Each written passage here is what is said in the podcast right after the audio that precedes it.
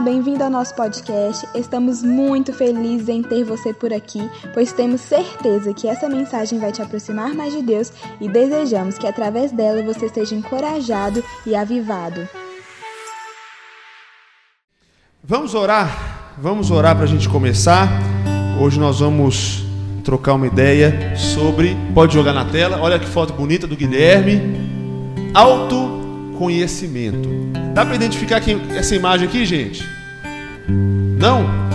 Alguém consegue identificar que imagem que é essa? O que, que é isso aqui? Amém. Primeiramente, se tiver como trazer uma água para mim. Segundamente, é sim de fato, não é, não é, não é charme não, gente, é porque eu, eu bebo muita água quando eu falando, já estou querendo já Me assustou mesmo, Caterina? Amém. Amém. Dá tudo certo. É... O que eu estava falando mesmo? Da água, né? É de fato, gente, uma poça de água e uma mulher vendo o reflexo dela nessa poça de água. Eu, eu gosto de ser meio artístico assim, né? E o nosso tema é autoconhecimento e vocês vão entender o porquê dessa poça de água. Já temos 16 pessoas online, que Deus possa abençoar. Mas, queridos, para isso, são tantos versículos que eu gostaria de ler. Obrigado, Senhor. Manda um abraço para sua mãe lá. Pode abraçar. Manda um, manda um oi para sua mãe lá. Quer mandar um recado para sua mãe? Não. Ó, credo. Amém. A sua mãe mandou kkkk aqui. Hoje eu vou sair aqui agora, tá? Vou, vou abrir a Bíblia. Então vamos lá. Vamos ler alguns versículos aqui e a gente vai trocar uma ideia. Primeiro, João 8, 32. João 8, 32. Não, só João mesmo. João 8, 32. Eu tenho que agilizar, gente, eu preciso encerrar rápido. Mas eu dou tantos rodeios, né? Mas amém. Tô, tô, tô fazendo um curso de pregar rápido. Quem encontrou? O que está escrito aí?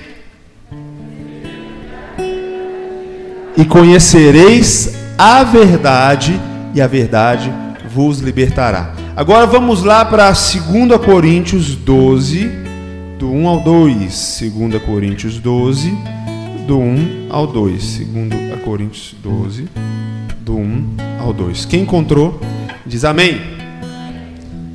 Eu vou ler na versão NVT, que é a nova versão esqueci.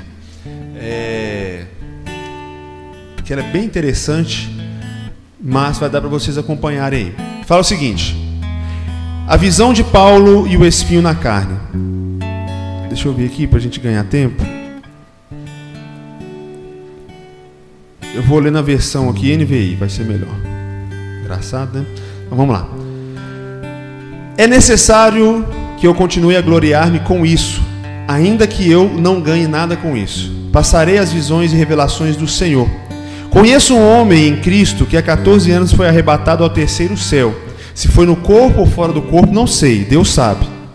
E sei que esse homem, se no corpo ou fora do corpo, não sei, mas Deus sabe, foi arrebatado ao paraíso e ouviu coisas indizíveis, coisas que ao homem não é permitido falar. Nesse homem me gloriarei, mas não em mim mesmo a não ser em minhas fraquezas. Mesmo que eu preferisse gloriar-me, não seria insensato, ou seja, não seria vacilão, porque estaria falando a verdade. Evito fazer isso para que ninguém pense a meu respeito mais do que em mim vê ou de mim ouve. Em outras palavras, eu não quero me, eu não sou vacilão de ficar me gloriando para que as pessoas não ouçam falar de mim mais do que eu realmente sou. Tá dando para entender? Amém? Continuando, versículo 7. Para impedir que eu me exaltasse por causa da grandeza dessas revelações, foi-me dado um espinho na carne, um mensageiro de Satanás para me atormentar. Paulo está falando aqui que ele recebeu tantas revelações, ele conheceu tanto o profundo de Deus, que para evitar que ele se gloriasse disso, foi colocado nele um espinho na carne. O que, é esse espinho? O que é esse espinho na carne? Algumas pessoas falam que ele tinha um problema de coluna, outras pessoas falam que ele tinha um problema de visão, outras pessoas falam até que ele era homossexual, mas não existe na Bíblia não existe como saber se era um problema físico, se era um problema emocional, não dá para saber. Só sabemos que existia nele algo que atormentava ele. Não sabemos se é uma doença, não sabemos se era um jeito dele se expressar, não sabemos de nada disso. A única coisa que nós sabemos é que para que ele não gloriasse das profundas visões que ele havia recebido de Cristo, foi-lhe colocado esse espinho, esse incômodo, para quê? Para que toda vez que ele se exaltasse, ele poderia olhar para aquela fraqueza e reconhecer a sua, a sua pequenice, a sua, é, a sua, me ajuda aí, a sua limitação. Obrigado, Aguiar. Pessoas apaixonadas são muito boas para a gente. É, vamos lá, versículo 8. versículo 8. Três vezes roguei ao Senhor que o tirasse de mim. Ele pediu, porque a parada incomodava ele. E ele pediu a Deus por três vezes que esse espinho, que esse incômodo, que essa limitação, que essa fraqueza fosse retirado dele. Mas o que, que Deus respondeu para ele? Minha graça é suficiente para você. Você pode ter espinho, você pode ter o peixe inteiro te incomodando. Mas apenas a graça de Deus, apenas entre aspas, né? Porque a graça de Deus é, é simplesmente tudo. Mas a graça de Deus, ela é suficiente. A graça de Deus, ela nos basta. Com a sua fraqueza, com o seu erro, com o seu medo, com a sua doença, com a pandemia, sem a pandemia, se você é feio, se você é pobre, se você é branco, se você é mulher, se você é rico, não importa. Somos todos nivelados pela graça. Só a graça ela é suficiente. Ou seja, a gente não precisa de mais nada. E aí ele fala o seguinte: Pois o meu poder se aperfeiçoa na sua fraqueza. Meu poder, o poder de Deus, se aperfeiçoa, ou seja, ele se torna mais forte, ou seja, ele se torna melhor, ou seja, quem puder jogar no Google é agora o significado de aperfeiçoar para mim, por favor, me fala aí enquanto a gente vai lendo. A Milena vai olhar, deixa só a Milena olhar. Vamos lá. Porque o meu poder se aperfeiçoa na sua fraqueza. Aí Paulo continua. Achou? Você é rápido, hein? Vamos lá.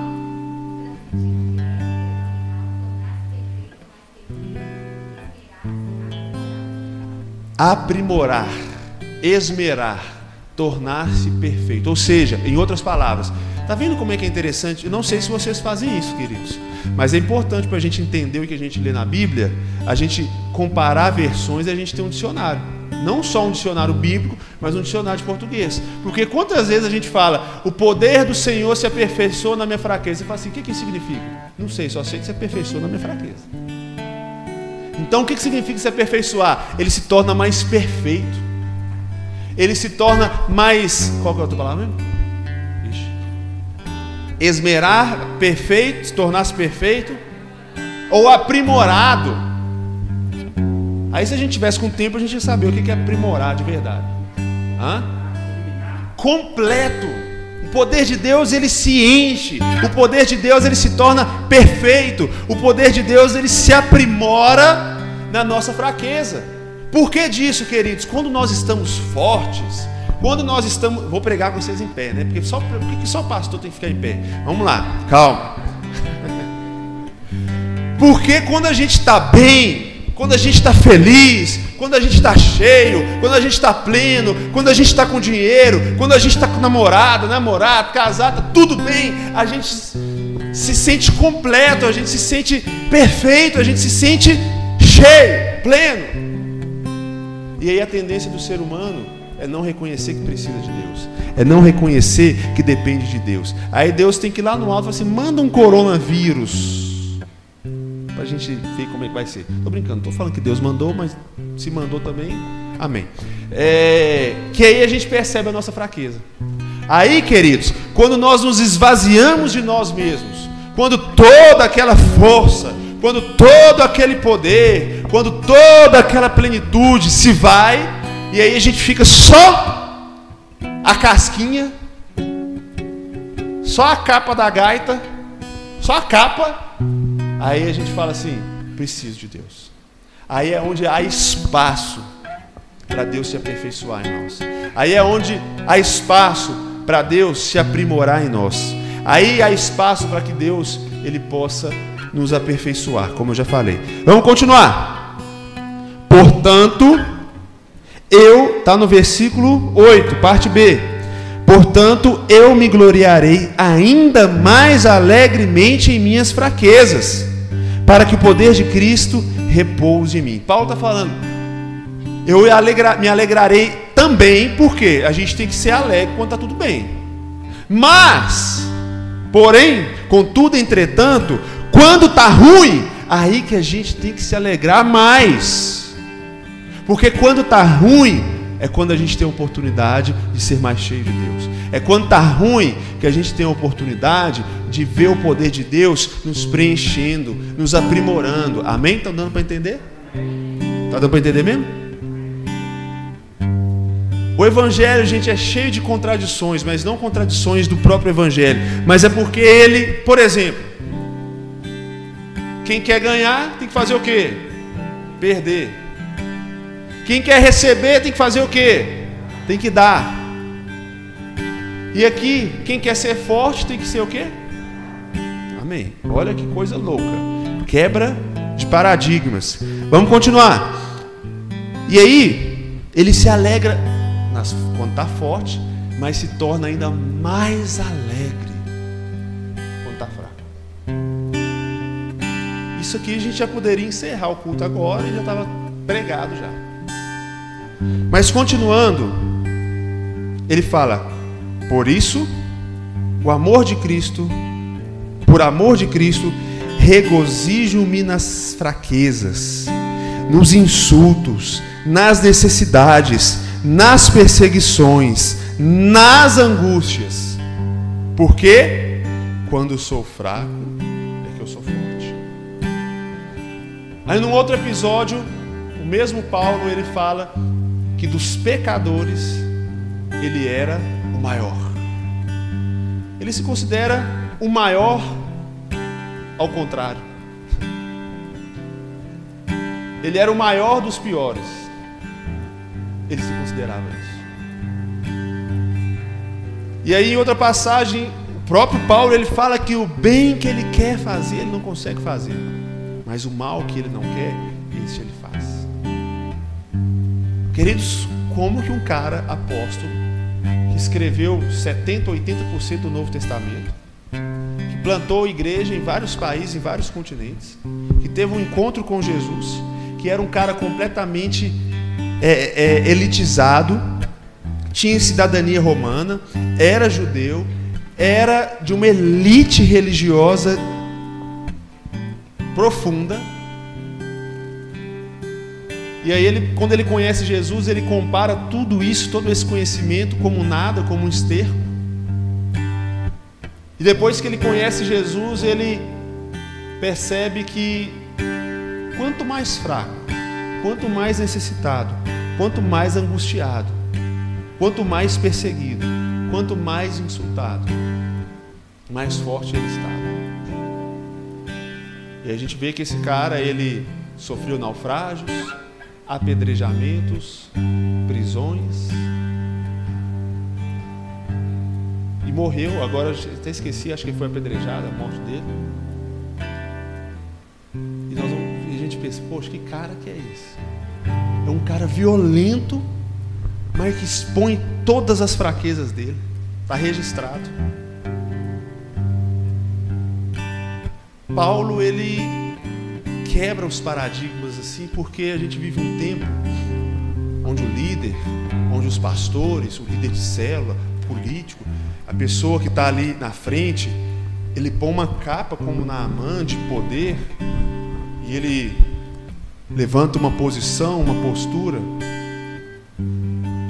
e ele quer que as pessoas vejam ele como o mais perfeito, o mais santo. E a gente olha para o Paulo, Paulinho, Paulinho. palavra mesmo fala, vezes, devagarzinho vamos sentando, né? Pode sentar, gente. Paulinho fala, chegado nosso, Paulinho. Ele fala que ele era o maior pecador. A palavra fala que ele não tinha aparência, ele era fraco de aparência. Vocês já tiveram essa experiência de você conversar com uma pessoa no telefone e você projeta como que essa pessoa é por causa da voz? Se conversa com um vendedor, com uma vendedora, é aquela voz firme, pá, pá, pá, pá, aquele negócio todo. Aí você chega na loja, você vem procurar a Clemil, a Cleonice. Sou eu. Não, você é a Cleonice mesmo? Me atendeu? Sou. Totalmente diferente, porque você projetou, Paulo era desse jeito. Não tinha telefone na época, mas a forma com que ele escrevia encantava as pessoas. Mas aí quando eles conheciam ele presencialmente, ele era tipo um, um cara normal, fraco ainda. Não era aquela pessoa que tinha uma postura que todo mundo olha e fala assim: ó, oh, esse aí tem postura de pregador, esse aí tem postura de não sei o quê. Tá, não estou falando que a gente não tem que ter postura, mas eu estou falando de aparência. Amém? Eu vou até trocar aqui. Postura a gente tem que ter, aparência não necessariamente. Eu lembro quando eu fui dar aula no primeiro período lá no Carisma, e eu cheguei, sentei lá no fundinho, na hora que bateu o sinal, aí eu levantei, subi e fui dar aula. Fui dar aula, me apresentei. Aí um cara levantou assim e falou assim: Você que é o professor? Mas você não tem cara de professor, não? Aí, em menos de um segundo assim, eu falei: Deus, o que, que eu respondo para esse cara? Aí eu fui falei com ele assim: Que bom que eu não tenho cara de professor, né? Jesus não tinha cara de Jesus. Jesus não tinha cara de Messias. É tanto que ele foi crucificado. Paulinho, cara normal, um cara fraco. E hoje eu quero falar com vocês, queridos. A gente precisa se autoconhecer e saber que a gente é fraco. Porque hoje a gente vive os dias do coach os dias da autoajuda, as, os dias dos treinos cabulosos, os a gente é preparado para ser o melhor. Alto rendimento, alta performance, o melhor nisso, o melhor naquilo e etc e tal. E a gente acaba acreditando nisso. Gente acaba achando, nos autoconhecendo com base na emoção e as nossas emoções nos enganam, quando na verdade nós precisamos, como diziam os filósofos, Sócrates, né, que disse aquela frase, é, como é que falou mesmo? Conheça-te a ti mesmo. Quando a gente se conhece, gente, a gente consegue um poder muito grande. E eu vou falar, como assim, pastor? Nós vamos falar sobre isso. Mas para falar sobre isso, eu quero te falar por que, que eu estou pregando sobre isso. Eu ia trazer a mesma palavra que eu dei na macrocélula. Mas ontem eu assisti um filme com a Gabi à noite, no Amazon. O filme chama Look Away. Já assistiram? Eu acho que, acho que ele em português, que tem vezes que aparece em inglês, tem vezes que aparece em português, eu acho que é Não Olhe, um negócio assim. Alguém já ouviu falar nesse filme? Muito bom. Eu quase não assisto filme, mas quando eu assisto filme e gosto, eu viajo no filme. E aí o filme conta uma história de uma menina que sofria bullying. É tipo Carrie a Estranha. Quem já ouviu falar de Carrie a Estranha? Tipo Carrie a Estranha moderna, mas mais inteligente, assim, eu achei o filme. É... E aí ela sofria muito, sofria bullying e tal, parar, aquele negócio todo. O pai dela muito rico, era um médico, não dava atenção para ela. Pelo contrário, o, o, pai dela era cirurgião e queria operar ela para diminuir a orelha dela e tal. E ela se sentia feia e o pai reforçava isso. E a mãe era uma mulher muito fragilizada porque sabia que o marido traía ela e tal, e ela não tinha voz em casa. Até que ela chega no fundo de um poço de uma, de uma tristeza tão grande, quando ela olha no espelho é, o espelho, o reflexo dela começa a conversar com ela. Como se fosse um, um inconsciente. Só que ao longo do filme a gente vê que não era um inconsciente. E aí eu não vou contar, porque depois vocês assistem. Mas é muito legal. Aí eu assisti isso e fui dormir. Dormi e aí tive um sonho.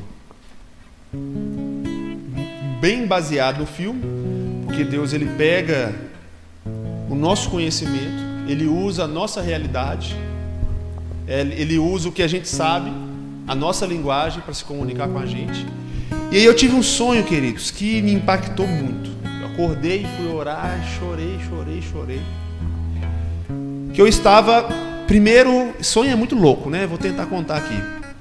Eu estava tipo num sítio, era tipo um sítio do meu pai, e lá tinha uma lagoazinha, tal. E aí eu olhei naquela lagoa e vi o meu reflexo. E quando eu vi o meu reflexo, eu me encontrava, como se eu encontrasse o meu eu, como se eu encontrasse a minha essência, como se olhando para mim, eu visse Deus, eu visse Jesus, afinal eu sou imagem e semelhança dele, aquilo me fortalecia.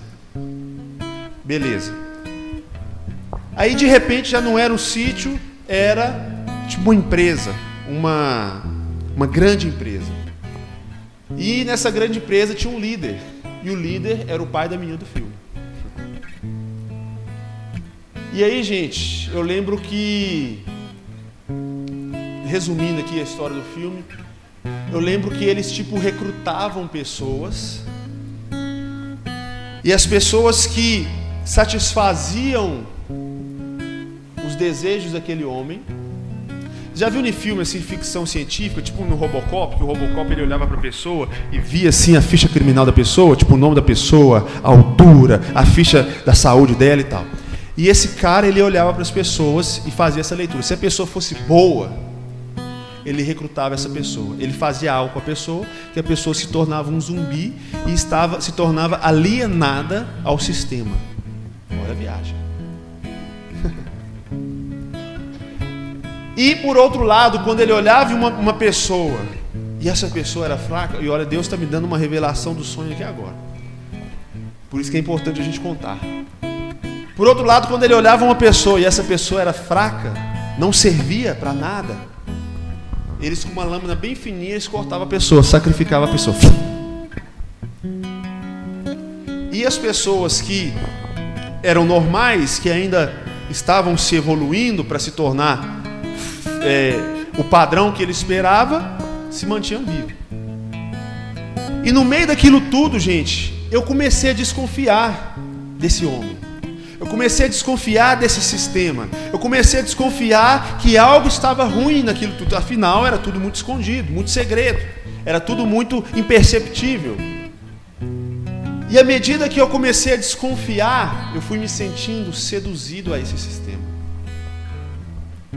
E eu vivia uma luta. Eu sabia que era ruim, mas eu me sentia atraído àquele sistema. Eu sabia que era ruim, mas eu me sentia seduzido àquilo. Olha só o mistério. E aí eu me via naquele sonho, num conflito muito grande, muito perdido, muito desencontrado. Até que no final do sonho havia uma reunião ali. E tinha uma mulher que era tipo uma faxineira da empresa. E aí o cara percebeu que ela deveria ser sacrificada, só que ela já também estava desconfiando daquilo. E aí na hora que ele fez o código lá para as pessoas irem sacrificá-la, ela saiu fugindo, e ela saiu fugindo mancando, porque ela estava machucada, não sei porquê disso. E de repente ele olhou para mim, no meu olho. E aí ele falou o código, dizendo que eu estava aprovado. Ou seja, eu já estava forte o suficiente para me tornar um zumbi, um escravo, um alienado a esse sistema. Aí, queridos, na hora que ele fez o código, eu saí correndo, correndo pela empresa, por aqueles corredores, e correndo, e correndo, e passou um fio na minha cabeça. Agora, aquilo que eu estava inclinado, agora não tem mais jeito, porque eu me aproximei tanto disso, desse sistema, que agora eu fui aprovado por ele, eu fui engolido por ele, e eu correndo, eu correndo, meu Deus, o que, que eu vou fazer, o que, que eu faço? As pessoas se aproximando de mim. Aí, sabe do que, que eu lembrei? eu me lembrei do lago. Eu lembrei que se eu olhasse ali no lago, no meu reflexo, eu iria me reencontrar, porque eu estava perdido. Eu iria ter paz porque eu estava confuso. E aí eu saí correndo e eu cheguei no lago do meu pai. Só que quando eu cheguei no lago do meu pai, já não era mais um lago, era uma fossa. Cheio de dejetos. E quando eu olhei ali, o meu reflexo já não eu já não via mais o meu reflexo. Isso quer dizer que muitas vezes, queridos,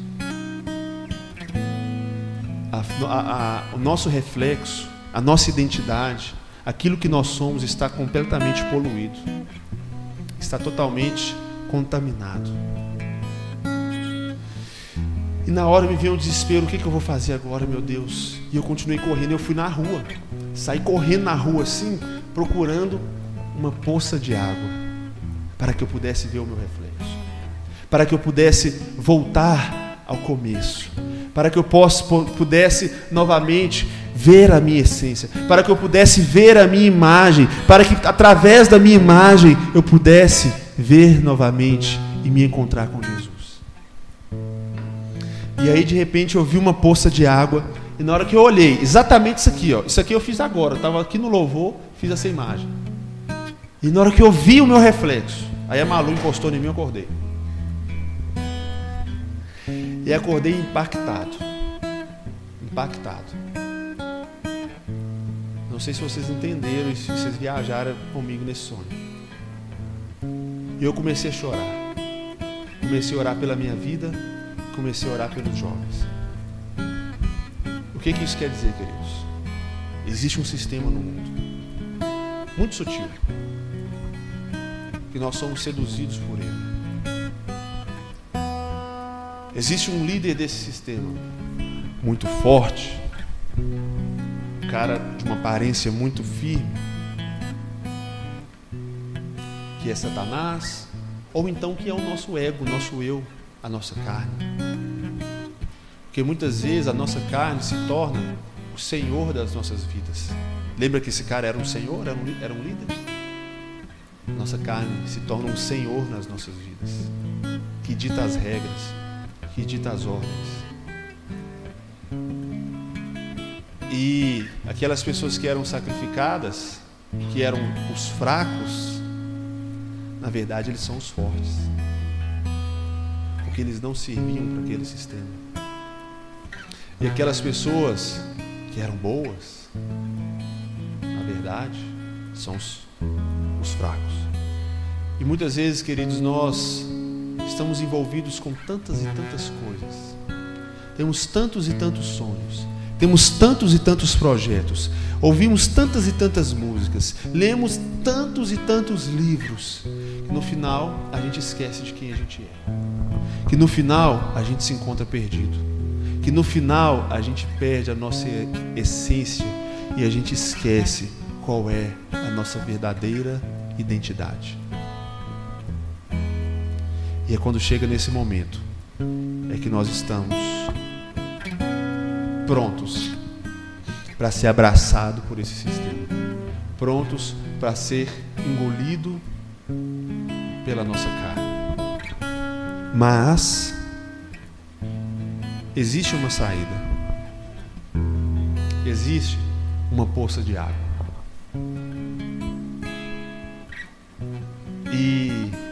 Essa saída se chama olhar para dentro de nós. Ter um momento de silêncio conosco. Ter um momento a sós com Deus. Para que nós possamos conhecer de fato quem nós somos. Paulo sabia quem ele era, fraco. Davi, Salmo 51. Davi ele, ele personifica esse sonho. Cara extremamente fraco, mas que se tornou forte. E que de tão forte ele esqueceu de Deus. E nessa ele vacilou feio. E aí ele escreve o Salmo 51.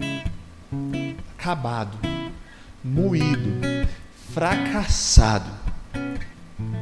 Mas foi ali que o poder de Deus se aperfeiçoou na vida dele. E ele se tornou o homem segundo o coração de Deus. Isaías 6, chamado de Isaías, ele vê ali um trono de Deus.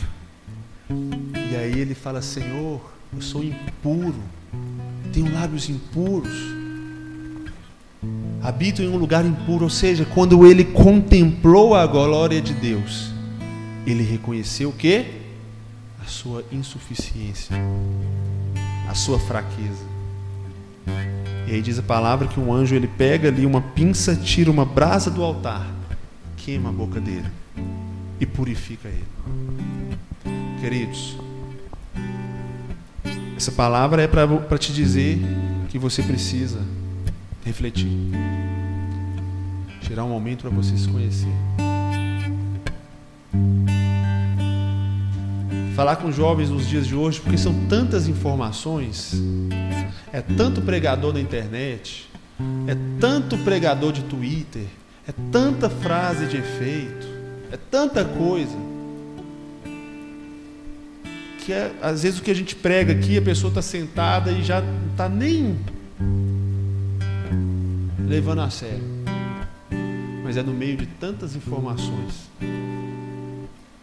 de tanta arrogância, de tanta prepotência, de tanto saber, que nós nos perdemos. E quando nós nos perdemos, é o momento que nós estamos fortes o suficiente para sermos abraçados por esse sistema. E aí nos tornamos escravos, alienados. Tem gente, gente, que não dá para pregar mais para a pessoa.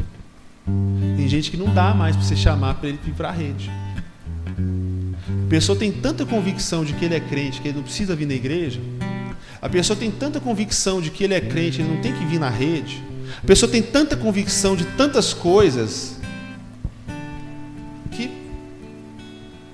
pode pregar, você pode, Deus pode descer na terra, que não vai funcionar. Vocês conhecem gente, pessoas assim? E aí, queridos? Se tornam zumbis, alienados, escravos dos seus próprios conhecimentos, pensamentos, saberes mas na verdade são escravos do Senhor desse sistema. Somos seduzidos por isso. Somos. Mas nós precisamos ter, mesmo que ali, na sala do Senhor, nós precisamos ter um pinguinho de consciência, um insight, um instalar de consciência reconhecermos que, preciso, que precisamos voltar lá no começo, lá no laguinho, e contemplar a nossa face e a face de Cristo através da nossa face. Precisamos voltar para o primeiro amor. Precisamos voltar para a essência. Quando nós nos conhecemos, queridos, nós sabemos nós lembramos que somos pecadores. Quando nós nos, conhecemos, temos uma revelação de quem nós somos, nós percebemos que nós precisamos de arrependimento. Esse arrependimento nos conduz à conversão, à salvação. É esse olhar para dentro, é esse contemplar o nosso olhar no espelho uma, uma analogia, né? mas é esse olhar para dentro, é esse se conhecer, é esse falar: Deus, sonda o meu coração, como Davi disse, esquadrinha os meus pensamentos, vê se há em mim algum caminho mau. Deus me ajude a, a me destrinchar por dentro, para que eu possa conhecer o que há dentro de mim para que eu possa pedir perdão, para que eu possa me arrepender, para que eu possa reconhecer a minha fraqueza e a minha dependência do Senhor. E é quando nós nos sentimos bem fraquinhos, é que nós valorizamos também a importância do outro. Quando está tudo bem, a gente não precisa de ninguém. Aí vem a pandemia, te deixa 100 dias dentro de casa e você sente falta até do, do gari que passa vazio na sua rua. Por quê? Nós precisamos do outro. E é quando nós nos conhecemos que nós reconhecemos as nossas habilidades. A gente sabe, a gente aprende, a gente reconhece qual que é o nosso lugar no reino de Deus. Mas nós só reconhecemos que nós somos fracos quando percebemos que não conseguimos mudar as situações que nos perturbam. Quando a gente está resolvendo os BO, pá, tá tudo bem. Aí quando chega uma situação, uma doença, um câncer, um término de namoro que te deixa mal, uma falta de algo, uma necessidade é que, a gente, que a gente não consegue mudar, gente percebe o quanto nós somos fracos.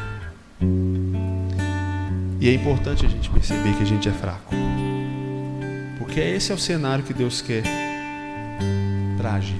Para finalizar, Isaías 43. Isaías 43. E é engraçado, gente, que esse filme, ele tipo não tem um final não, ele fica o final dele fica aberto.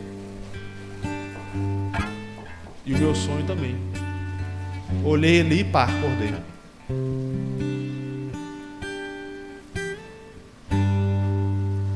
O final você que escolhe. Amém? 43, 18 e 19. Fala o seguinte: Esqueçam o que se foi. Não vivam no passado. Vejam, estou fazendo uma coisa nova. Ela já está surgindo. Vocês não a reconhecem? Até no deserto vou abrir um caminho e riachos no ermo. Ou seja, riachos aonde não tem nada. Que, que versículo top, né? Para de viver do passado. Ah, antes da pandemia eu tinha um emprego, não sei o quê. Antes disso, antigamente, eu já fiz isso, eu já fiz aquilo. Ah, quando eu tinha 12 anos, uma pessoa falou que eu era feio e tal. Eu sei, gente, que tudo isso machuca. Mas o que eu quero dizer aqui, eu não estou menosprezando o seu problema, longe de mim. Só que, quando eu vejo o Senhor do problema, não do problema que ele é dono do problema, mas quando eu vejo o Senhor que está acima do problema, queridos, é difícil não menosprezar o problema. Esqueçam que se foi. Deus está fazendo algo novo agora. Só que quando a gente está tá preso ao passado, a gente não reconhece o que está acontecendo. Aí entra lá o versículo lá, né? De, não sei se é Efésios ou Gálatas, que eu tanto falei essa semana. De aproveitar as oportunidades.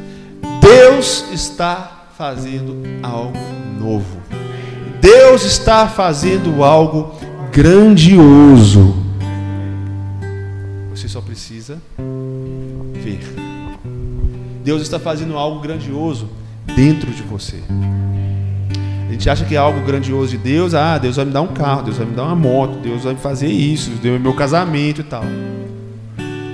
Deus, o que Deus quer fazer de mais grandioso é te mostrar o valor que você tem e o poder dele se aperfeiçoando quando você está fraco. Amém? Feche seus olhos no seu lugar.